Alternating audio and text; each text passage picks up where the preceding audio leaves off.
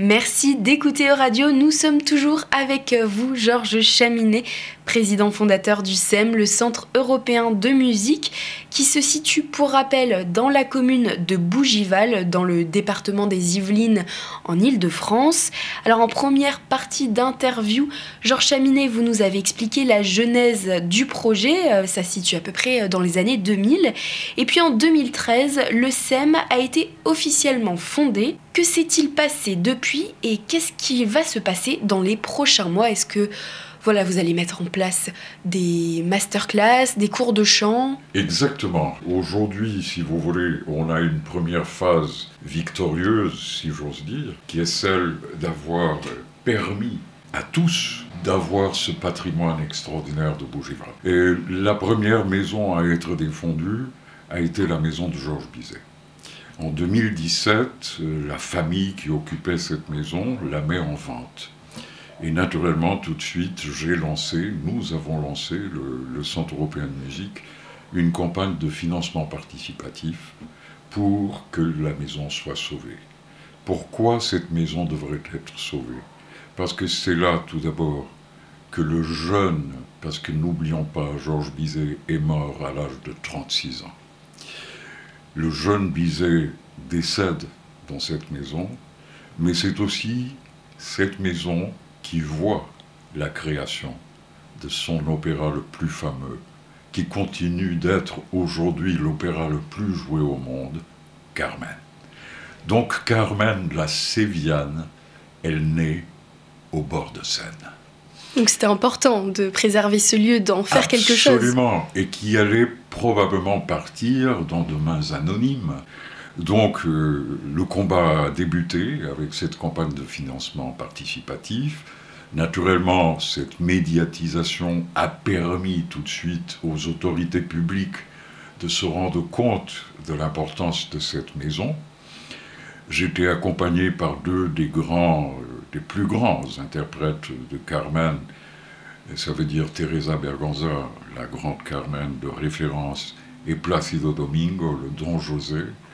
Et donc, euh, avec eux, nous avons débuté cette campagne de financement participatif qui s'est soldée par l'intérêt manifeste du département des Yvelines de d'acheter la maison. Donc cette maison a été achetée en début 2018 et tout de suite après, puisque ça a été le début, si vous voulez, de mon aventure bougivalaise, il fallait défendre la Villa Viardot. Chose que je faisais depuis de longues années avec des discours enflammés, mais qui n'avaient pas beaucoup de résultats. Jusqu'au jour où j'ai eu la chance de rencontrer euh, M. Stéphane Bern, et le président de la République. Et donc je leur ai présenté euh, notre projet. Après, on a eu naturellement tout un dossier qu'on a présenté à la mission Berne. Et, euh, miracle, notre Villa Viardot a été choisie par la mission Berne et par le Loto du patrimoine pour recevoir sa des première édition. Et donc nous avons reçu 500 000 euros du loto du patrimoine, qui a permis naturellement aussi le début de tout un tas de contributions qui ont été fondamentales de la mairie de Bougival, de la région Île-de-France, du département, de la DRAC. Donc tout cela a permis que aujourd'hui cette villa est de nouveau à tous.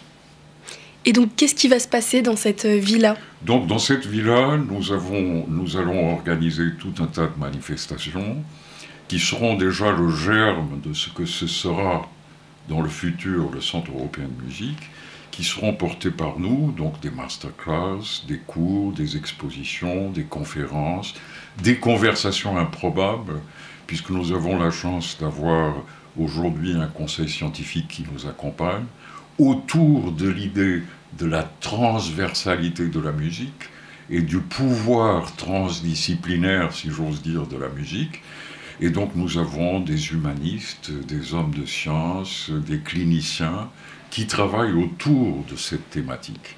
Et donc c'est intéressant de voir comment un astrophysicien ou un physicien quantique va discuter avec un musicologue ou avec un philosophe autour de la musique. Donc, euh, ce que j'ai appelé ces conversations improbables seront aussi, feront partie de l'ADN de, la Villa Viardo. Comme en temps, euh, Pauline réunissait tous ces esprits venus de disciplines complètement différentes et qui discutaient exactement sur le positionnement vis-à-vis de, de l'histoire. En début euh, d'entretien, vous avez parlé de la nécessité d'avoir un, lieu euh, et de mettre en avant la musique.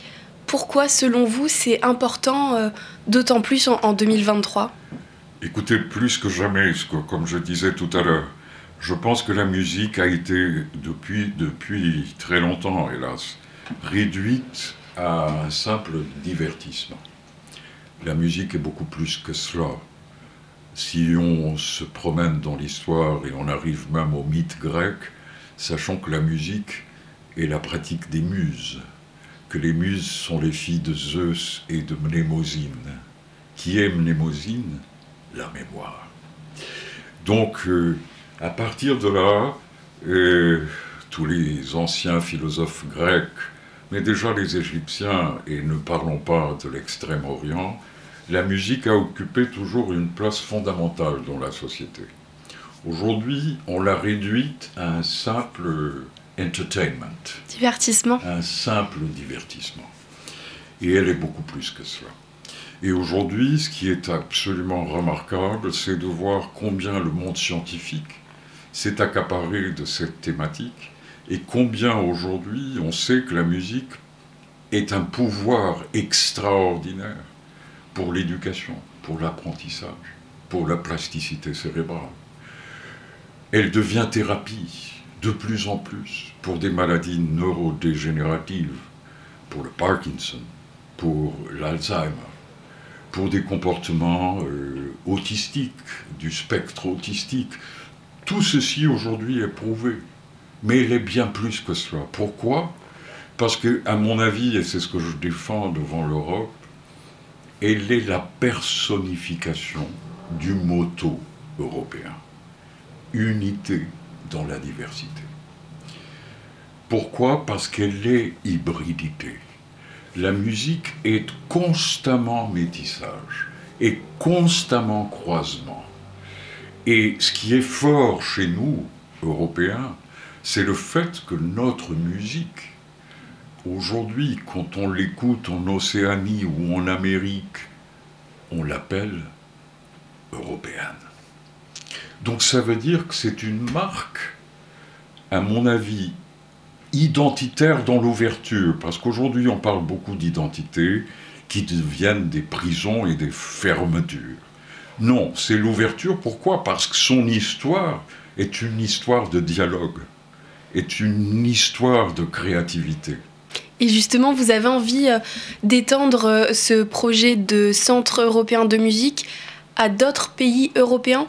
Il y aura des antennes un peu partout Absolument, il y a des antennes qui vont être lancées là au mois d'octobre euh, à, Lisbonne et à Mafra, mais aussi à Grandola pour les écouteurs euh, qui connaissent un peu l'histoire du Portugal. C'est une petite ville euh, très symbolique pour nous puisque c'est la mélodie Grandola Villa Morena qui a été l'enclenchement de la révolution des œillets. Puis vous, vous êtes originaire du Portugal. Ah, moi, je suis européen. Avant tout. je suis né à Porto, au Portugal, de mère espagnole. Donc déjà, dès le départ, il y avait deux nations. Et du côté espagnol, j'ai la chance d'avoir une famille que depuis quelques générations a eu la grande idée, la belle idée de se marier entre nationalités différentes. Donc ce qui fait que toute ma jeunesse déjà été confrontée à toute cette richesse culturelle que pour moi n'était jamais antagonisée, si j'ose dire, je ne sais pas si le mot existe, mais elle était euh, vécue dans le sang, puisque euh, la culture allemande, la culture française, la culture italienne, la culture espagnole, la culture portugaise, pour moi, était une seule culture, la culture européenne. Merci beaucoup Georges Chaminet, euh, président fondateur du Centre européen de musique, d'être passé par le studio de Radio Paris. Et puis, euh, chers auditeurs, merci pour votre fidélité.